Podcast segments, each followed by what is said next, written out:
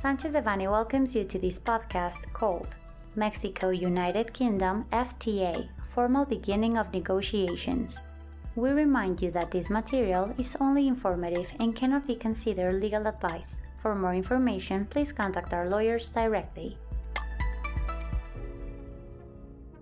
On May 20th of this year, the Ministry of Economy published press release number 27, through which it announces that the head of the Ministry of Economy and the Secretary of International Trade of the United Kingdom have formally agreed to begin negotiations for a new free trade agreement between the two countries.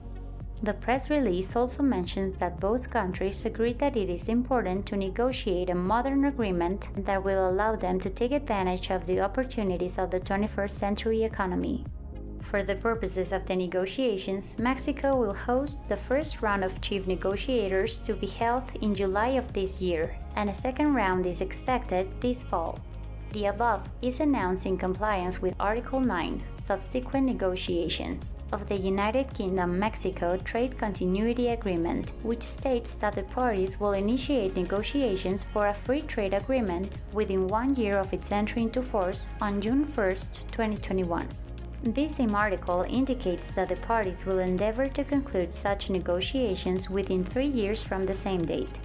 Based on what it is referred to in the press release, it is established that the United Kingdom is the 16th largest trading partner of our country worldwide and the 8th largest investor.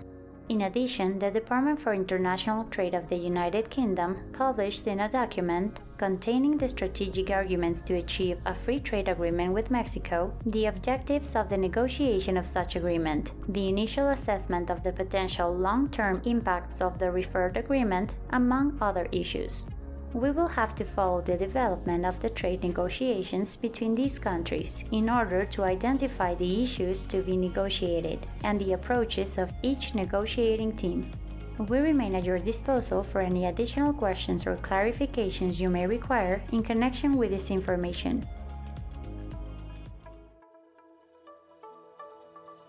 This content was prepared by José Alberto Campos Vargas, Eduardo Sotelo Cauduro, Juan Carlos Jiménez Labora Mateos, Fernando Josué Mancilla Hinojosa, Alejandro Ferro Fong, and Alexandra Vadillo, members of the International Trade and Customs Practice Group.